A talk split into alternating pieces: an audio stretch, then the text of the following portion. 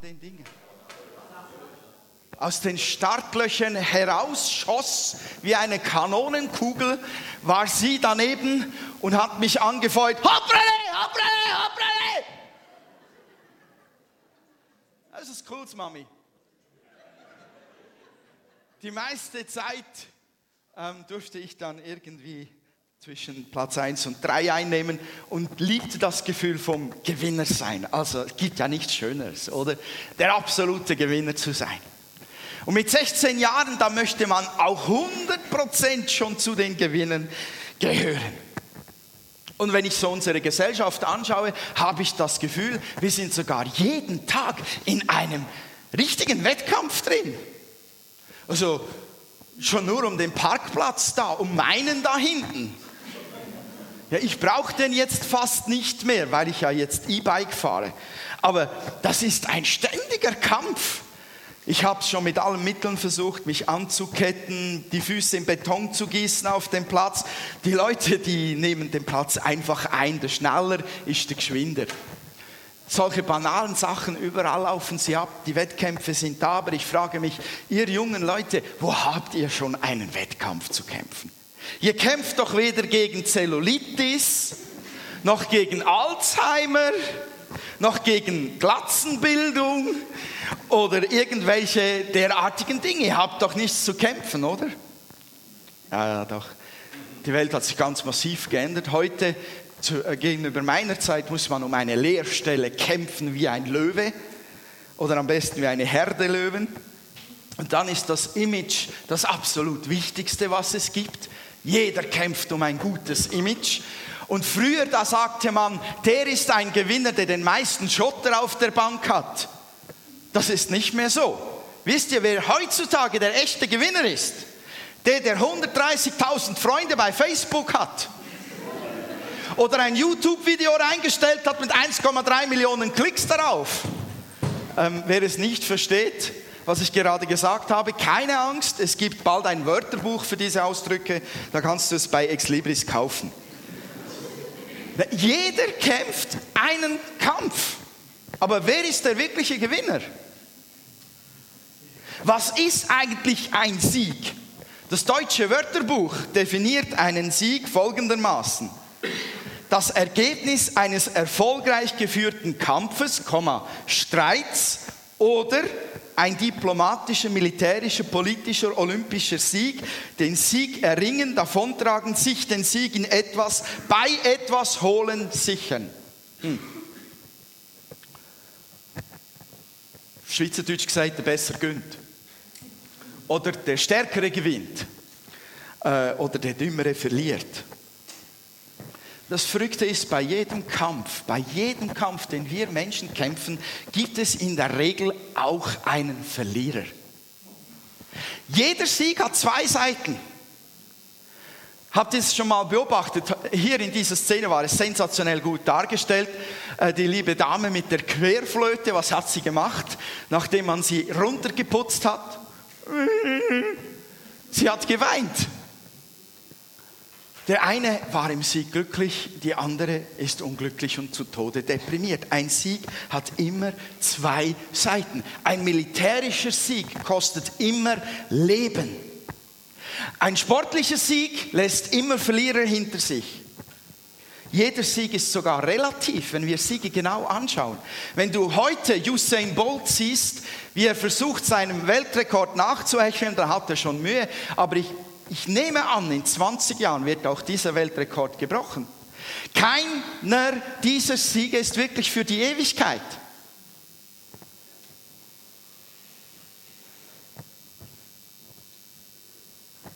Es gibt aber tatsächlich einen Sieg und von dem möchte ich ein wenig schwärmen, der keine zwei Seiten für uns hat, sondern der allen dient, der alle genau gleich erreicht, den alle genau gleich bekommen können und die alle, die diesen Sieg erhalten, zu ewigen, ewigen Siegen macht. Das Ding kann dir nicht mehr genommen werden. Als Basisgedanken dazu habe ich aus der Bibel einen Vers herausgenommen. Der lautet, wir danken Gott, der uns durch Jesus Christus, unseren Herrn, den Sieg über die Sünde und den Tod gibt. Das ist äh, 1. Korintherbrief aus dem 15. Kapitel, der 57. Vers, wer sich das notieren möchte. Sonst findet ihr es auf dem Infozettel, könnt ihr es zu Hause nachlesen. Wer, wer, hat diese Worte gesagt? Wir danken Gott, der uns durch Jesus Christus, unseren Herrn, den Sieg über die Sünde und den Tod gibt. Das war nicht irgendein Mann, das war Paulus. Und Paulus war ein extrem gelehrter, hochgescheiter Mann mit einem Background, familiärem Background. Er gehörte zu einer der mächtigsten Familien im Land und er gehörte zu der religiös und politisch machtvollsten Gruppe des ganzen Landes Israel vor rund 2000 Jahren. Er war ein Christenmörder, er war ein Christenhasser, er war ein Christenverfolger, aber ihn bewegte in diesem Moment, als er diese Worte schrieb, nichts anderes so sehr wie die Frage um diesen Wettkampf, den er kennt und den ich glaube, den kennen wir alle, gegen Sünde, gegen Schuld, gegen den Tod. Das ist das Einzige, was diesen gescheiten, mächtigen Mann beschäftigt. Kein anderer Kampf war ihm wichtiger als nur dieser Kampf gegen die Sünde und den Tod. Und ich glaube, wenn ein solcher Mann so etwas aufschreibt, dann ist ihm bewusst geworden, dass es sich im Leben um diese Kernelemente wirklich dreht, dass die einen wirklich beschäftigen, auch wenn man so tut, als würde es niemanden wirklich kratzen. Der Sieg über Sünde, Schuld und Tod gehört auch für mich zu den absolut erstrebenswertesten Siegen, die es überhaupt gibt. Schuld und Sünde und Tod, die beeinflussen unser Leben, manchmal heimlich, manchmal unheimlich und manchmal kommt es heraus, dann gehen wir zum Therapeuten und manchmal merkt man es gar nicht so recht, wie es einen beeinflusst, aber es kommt dann hoch in gewissen Situationen. Das sind zentrale Lebensfragen. Weil ich weiß, dass ich einmal sterben muss, und so tönt es heute überall, weil ich weiß, dass ich einmal sterben muss, hole ich mir so viel vom Leben und so viel Gewinn, wie ich irgendwie nur in meine Taschen packen kann. Ich lebe schließlich nur einmal. Es ist wahr, so hier leben wir nur einmal. Oder weil ich weiß, welche Schuld ich habe, suche ich mir Wege, diese zu verdrängen, zu vergessen oder sie irgendwie abzuarbeiten, sie loszuwerden, auch mit religiösen Handständen und Übungen. Und die Bibel spricht hier doch tatsächlich etwas aus, was wir vielleicht ganz schnell mal übersehen, wenn wir leicht deprimiert über diese Dinge nachdenken. Jetzt verderbe ich euch noch die Stimmung heute Morgen. War doch so schön, oder? Habt ihr super gemacht. Aber Leute, das ist wirklich zentral und darum geht es auch im Unterricht. Und darum geht es auch für diese jungen Leute. Es geht um die Kernfragen des Lebens. Und die Bibel sagt hier, einen totalen Aufsteller gibt es hier aus. Es gibt diesen Sieg über Sünde und Tod. Und der ist greifbar nahe. Und Paulus sagt hier, es gibt sogar Leute, die haben diesen Sieg schon in der Tasche. Er zählt sich dazu. Wir danken Gott, der uns durch Jesus Christus, unseren Herrn, den Sieg über Sünde und Tod gibt. Und so wie ich euch zugehört habe, äh, Tirsa und Michel und Pascal und all die anderen, habt ihr diesen Sieg schon in der Tasche? Wisst ihr das eigentlich? Ist euch das bewusst? ja, gehen da noch ein bisschen darauf ein. Ich möchte euch mal fragen, möchtest du mit dem Sieg über diese Dinge unterwegs sein oder ohne diesen Sieg? Denk mal darüber nach. Also ganz ehrlich, ich habe lange Zeit auch nicht verstanden, warum das, das so wichtig sein soll, diese Frage. Sünde und Tod, Sieg darüber oder eben nicht haben. Ein Leben führen, in dem man sich Siege selbst erkämpft, das ist doch okay. Oder auch ein Leben führen, in dem man halt mal Schuldgefühle verdrängt oder ertränkt oder Wiedergutmachung leistet, das ist doch nicht gleich ein schlechtes Leben. Nein, richtig ist es absolut nicht. Aber es gibt ein besseres Leben. Und jetzt sind alle Schweizer wieder gespannt, weil die Schweizer wollen ja immer das beste Leben leben, das effizienteste. Die wollen immer die, die Banken sehr stabil haben und den Zins sehr hoch, damit der Ertrag auch riesig wird. Ja, dann spitzt mal eure Ohren. Es ist wahr. Es ist wirklich wahr. Ein Leben zu leben, in dem man sich Siege selbst erkämpft, ist nicht unbedingt ein schlechtes Leben. Aber ich möchte euch einen Vergleich zeigen, wie man ein Leben mit diesem Sieg, von dem Paulus spricht, leben könnte oder wie ein Leben ohne diesen Sieg aussehen könnte. Jetzt brauche ich meinen Benjamin. Benjamin Hillen, kommst du schnell nach vorne. Ich mache jetzt etwas ganz Ekelhaftes mit ihm. Der arme Kerl macht sich jetzt zum Affen für euch alle. Muss man deine Schuhe abziehen und, und in die schlüpfen. Und ich bin dir so dankbar, Benny, dass du dich hier zum Schluffi machst. Aus lauter Danke, lauter Liebe zu deinem Papi.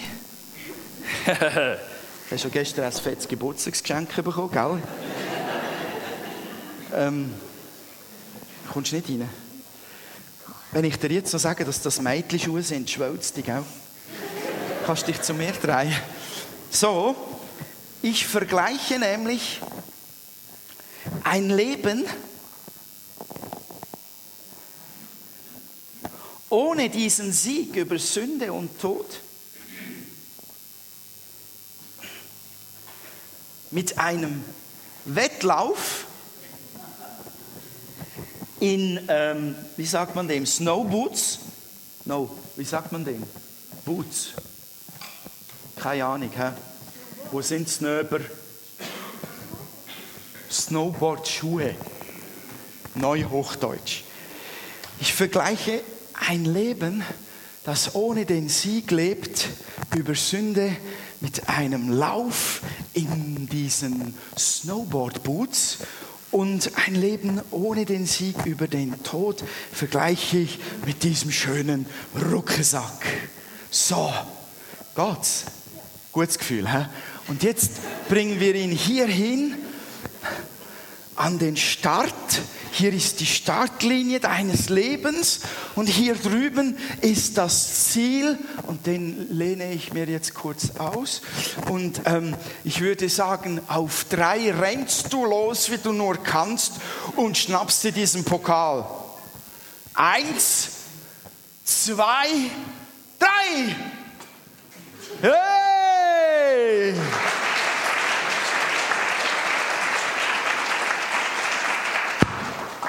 Sag mal, was war das für ein Gefühl so zum Laufen? Anstrengend. Ah ja, anstrengend. Warum denn anstrengend? Weil es komische Schuhe hat. Komische Schuhe. Was machen die komischen Schuhe? Also, wie, wie nennt man das? Es, macht einfach, es ist einfach schwieriger. Okay, und das hier hast du gut gespürt? Ja, das, es macht, es hat mir nicht das gemacht. Oh, wow! Ich danke dir herzlich. Du darfst diese Dinge wieder ausziehen. Nimm doch deine Schuhe mit an den Platz. Applaus für den Benny. Kannst sie am Platz abziehen. Ich vergleiche wirklich das Leben mit diesem Sieg über Sünde, Schuld und Tod, vergleiche ich dann mit einem Lauf mit einer entsprechenden Laufausrüstung. Ich es nicht abgestellt? Sind beide abgestellt? Habt ihr schon mal äh, Victor Rötlin laufen sehen? Ja? Oder Hail Gabrielasse, oder wie der heißt, dieser Kenianer. Ich habe noch nie einen Rucksack bei denen gesehen. Ich habe noch nie Snowboard-Boots bei denen an den Füßen gesehen. Die sind immer so leicht angezogen. Wisst ihr, dass die Bibel sagt, wisst ihr nicht, dass die Läufer im Stadion zwar alle laufen, aber dass nur einer den Siegespreis gewinnt? Lauft so, dass ihr ihn gewinnt. Also jeder, der diesen Lebenslauf läuft, diesen Wettkampf läuft, wäre ja schön blöd, würde er den mit Snowboard-Boots laufen und einem Rucksack hinten drauf, voll mit Büchern, oder? Übertragen. Übertragen, das Bild darauf, dass ein Leben, das im Sieg lebt über Sünde und Tod, ein Leben ist, das man laufen kann mit viel mehr Power, mit viel mehr Freiheit, mit, mit einer größeren Möglichkeit, Kraft freizusetzen, ohne zusätzlichen und unnötigen Ballast. Ich garantiere euch, eure Gewinnchancen steigen massiv dieses Leben zu meistern. Die Bibel sagt, alle sind am Laufen, lauft so, dass ihr den Lauf gewinnt. Ohne Ballast, mit Rückenwind. Wisst ihr, was Rückenwind ist?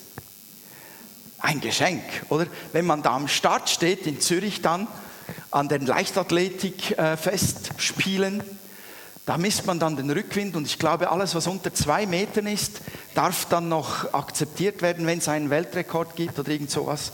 Zwei Meter Rückenwind. Und dann bekommt man die Chance, mit Rückenwind große Weltrekorde aufzustellen. Ein Rückenwind, der beflügelt.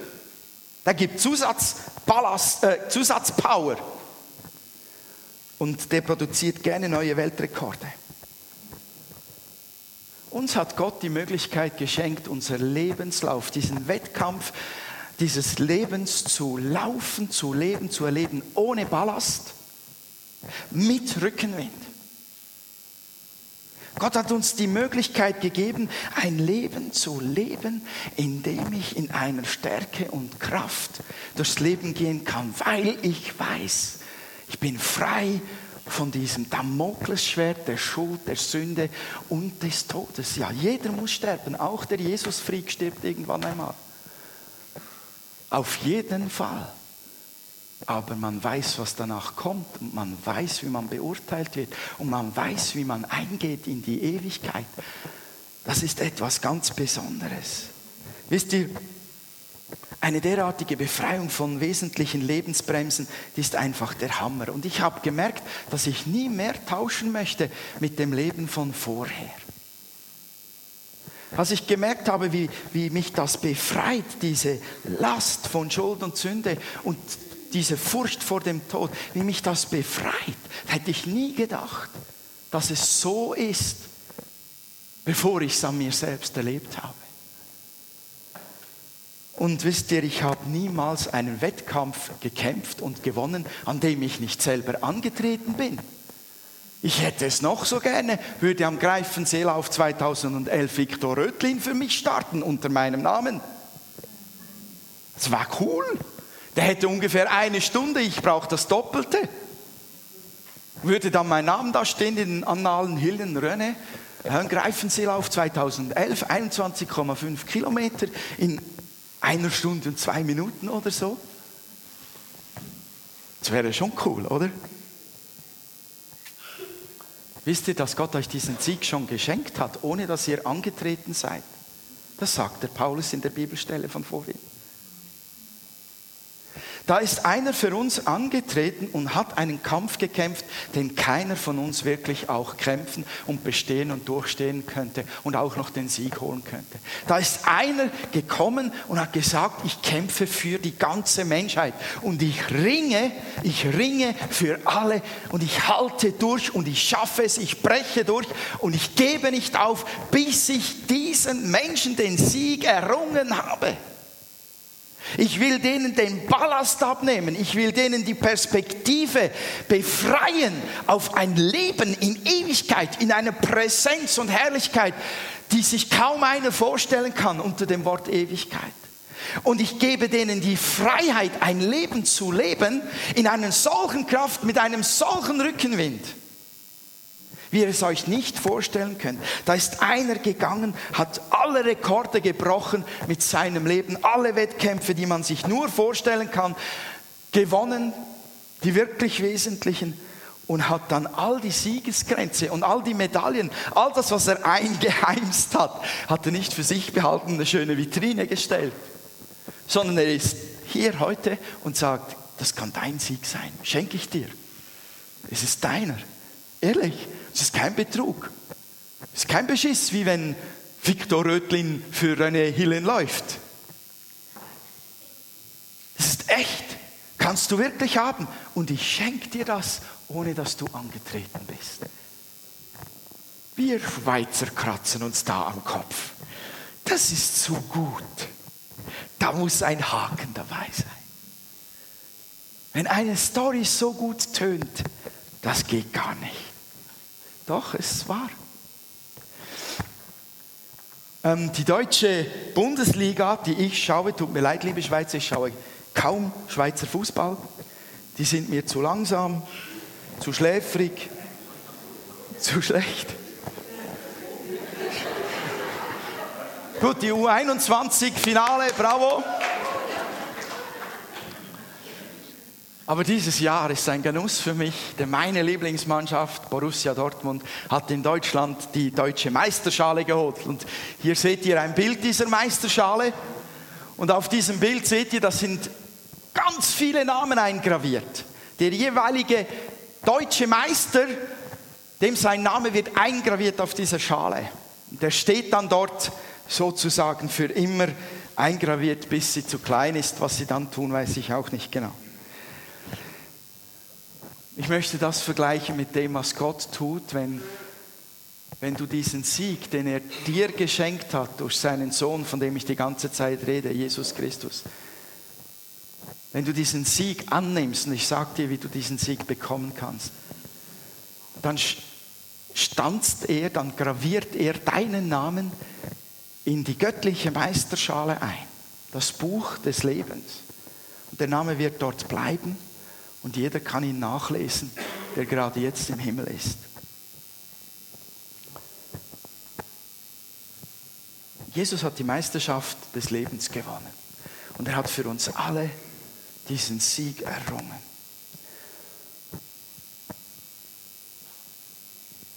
Wie lässt man sich so einen Sieg schenken? Es gibt nur eine Möglichkeit. Und vielleicht ist das für viele von uns der Haken. Du darfst glauben. Nur durch Glaube bekommt man den Sieg geschenkt. Wenn ich hier diesen Pokal verschenken würde, würde sagen, wer zuerst da ist, bekommt ihn, dann müsstet ihr mir glauben, nach vorne rennen und ihn packen und dann hättet ihr ihn. Wer mir nicht traut, wer sagt, oh, könnte irgendein Beschiss dabei sein, sonst bekomme ich nie was geschenkt, geht an dem Geschenk vorbei. Es ist Glaube. Es ist nur der Glaube, der dieses Geschenk mir zureicht. Nur Glaube.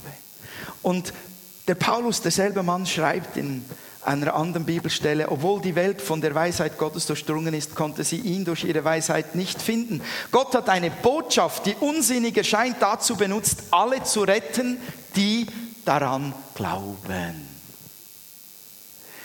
Es gibt mehrere Bibelstellen, die davon sprechen. Glaube, dass du diesen Sieg geschenkt bekommst, wenn du an Jesus, den Sieger, der für dich gekämpft hat, glaubst. Und du wirst ein Winner sein. Glaube ist der Schlüssel. Und ich glaube, heute Morgen sind wir ein paar Mal schon eingeladen worden, auch von den Jungen, uns damit zu beschäftigen. Wer ist Jesus? Wer ist er für mich? Wer bedeutet, wem bedeutet Jesus etwas? Und wir haben ein paar Mal die Anregung dazu bekommen, zu überlegen, wer ist ein Gewinner? Und ich möchte euch einfach einladen, diese Gedanken weiterzuführen. Und wenn du merkst, dass du ein Gewinner sein möchtest, über Sünde und Tod, über Schuld, über diese Dinge. Wenn du mit Rückenwind laufen möchtest, wenn du ohne diesen Ballast, dieses Leben, diesen Lebenswettkampf durchstehen möchtest, dann lade ich dich ein. Pack einen Freund, eine Freundin, einen Kollegen, wo du weißt, irgendwie ist der christlich. Sprich ihn an und rede mit ihm darüber. Aber bleib an den Gedanken dran. Es ist ein schöner Morgen, ein guter Moment, eine tolle Zeit, ein schönes Fest, eine geniale Feier. Hier sollte aber nicht das Ende sein. Lebe deinen Lebenskampf, Lebenskampf mit dem Sieg von Jesus Christus in der Tasche. Dann bist du ein Gewinner für ewig. Dazu lade ich euch herzlich ein. Amen. So, jetzt brauche ich wieder einen ganz starken Mann.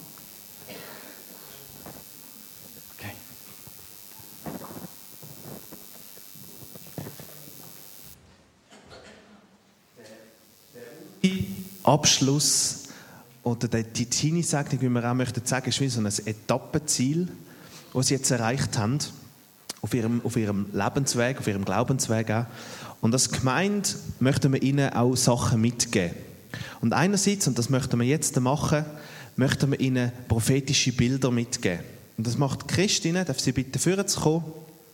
Sie ruft dann nämlich jeweils ein Teenie führen, dann können führen kommen und dann tut sie das Bild, das sie bekommen hat von Gott, tut sie erklären. Und alle anderen werden es oben sehen.